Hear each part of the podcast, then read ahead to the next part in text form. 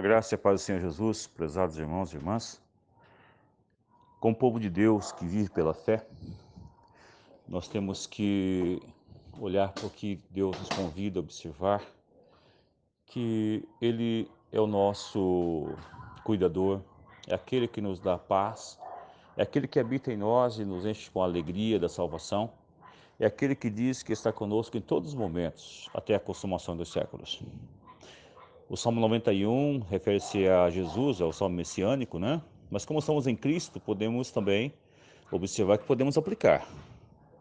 Que mil cairão ao nosso lado, dez mil à nossa direita, mas nós não seremos atingidos. Com toda cautela e preocupação e, e, e oração e fé, eu te convido a, a descansar no Senhor. A olhar para os montes, olhar para os problemas e dizer, Deus, eu confio em Ti, Senhor. Vou me precaver, vou me prevenir, vou cuidar da minha família, vou cuidar do próximo também. Mas eu creio que o meu Deus cuida de mim, o meu Deus me protege. Milagres acontecem. O teu Deus, o teu Redentor vive. Então renova a tua mente. Paulo fala com a igreja dos Romanos, capítulo 12, versículo 1 e 2. Ele fala, convido-vos eu rogo-vos, pela misericórdia de Deus, que apresentei vossos corpos por sacrifício vivo, santo e agradável a Deus, que é o vosso culto racional. Mas ele coloca também, mas transformai-vos pela renovação do vosso entendimento.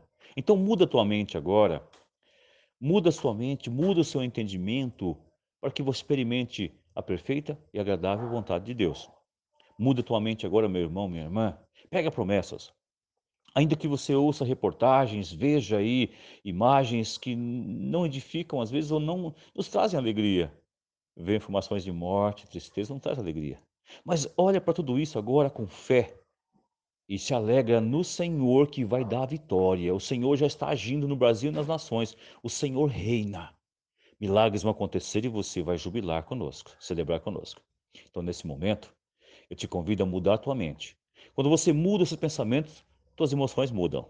Aí, mudando o medo que você está que estamos, o seu comportamento muda. Abaixa a ansiedade. Então entrega o teu caminho ao Senhor. Entrega o motivo da tua ansiedade ao Senhor. Descansa no Senhor agora. Senta no teu sofá, na sua cama. Fica de joelho diante dele. Relaxe diante dele. Respire devagar, inspirando a paz. Deixe que a paz flua. Inspira, respira diante do Senhor que te dá vida. Nesse momento, então, descansa no Senhor. Você é precioso e preciosa. O Senhor lance o rosto sobre ti e te dê a paz. O Senhor te guarde. Você é filho, filha de Deus. O justo viverá pela fé. Alega-te no Senhor. Glorifique ao Senhor. Celebre e louve a vitória. Deus cuida de ti e dos teus. Um forte abraço.